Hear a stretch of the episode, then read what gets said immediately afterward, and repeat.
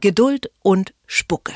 Die Do-It-Yourself-Serie bei Detektor FM präsentiert von New Swedish Design. Einzigartige Produkte und Zubehör für IKEA-Möbel. Sitzen, schlafen, lesen, essen, lieben. Es gibt ein Möbelstück, das ist ein echtes Allround-Talent. Das Sofa, auf ihm empfangen wir Gäste. Wir schauen gemütlich einen Film. Wir weinen uns gemeinsam mit Freunden die Augen aus. Und wenn die Küche das Herz einer Wohnung ist, dann ist das Sofa auf jeden Fall das Herz des Wohnzimmers. Umso wichtiger ist es, ein passendes Sofa zu haben. Aber wie finde ich das eigentlich? Eine Antwort hat meine Kollegin Marie-Christine Landes. Sie sitzt mir gegenüber auf dem Studiosofa. Und um mit ihr darüber zu sprechen, setze ich mich jetzt rüber zu ihr.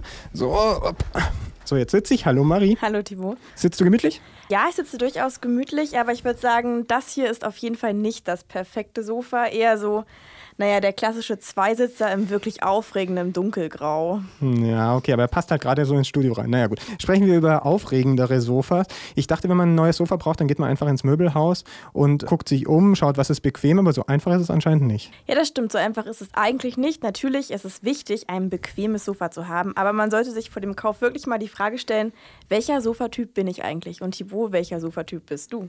Gibt es da Typen? Okay, wenn ich jetzt irgendwas sagen soll, dann glaube ich, bin ich der Sofatyp, der auch mal die Beine hochlegt. Also ich finde es praktisch, sitzen zu können, normal, aber um irgendwie zu lesen oder sowas, wirklich auch mal die Beine auf das Sofa drauflegen zu können.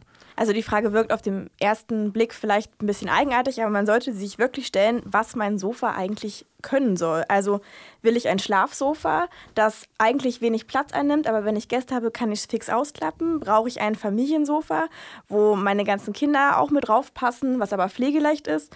Oder das Partysofa, was man einfach abwischen kann und auch mindestens fünf Leute aushält, die drauf rumspringen? Und ein wichtiges Kriterium auch, äh, wie viel Platz habe ich überhaupt für das Sofa, ne? Genau, das ist auch wichtig, denn nicht jedes Sofa passt in jedes Wohnzimmer, denn so schön eine riesige Liegefläche auch ist, wenn das alles ist, was dann im Raum steht, ist es ja auch nicht so schön. Und was viele überhaupt nicht beachten, die richtige Höhe des Sofas. Denn die Frage ist, die ich mir auch stellen sollte, sitze ich lieber auf dem Sofa oder möchte ich wirklich diese Liegefläche? Und je höher das Sofa, desto eher eignet es sich zum Sitzen. Also die perfekte Sitzhöhe liegt so bei ca. 45 Zentimetern. Okay, gut aussehen ist aber doch auch wichtig, oder? Weil bequem kann es sein und praktisch soll es sein, aber das Wohnzimmer ist ja der Ort, wo wir die Leute empfangen. Also muss schon gut aussehen. Das stimmt, es muss auf jeden Fall gut aussehen, aber die Auswahl, die es so im Möbelhaus gibt, ist ja meistens ziemlich ernüchternd. Oder wie siehst du das? Ich glaube eigentlich, dass das Problem ist, dass man immer nur durchs gleiche Möbelhaus, durch dieses eine Möbelhaus geht und deswegen die Auswahl immer nur die gleiche ist, die, man dann auch in allen Wohnungen wiederfindet. Ja, das stimmt. Meistens gibt man das gleiche, aber ich war schon in ein paar mehr als in diesem klassischen schwedischen Möbelhaus.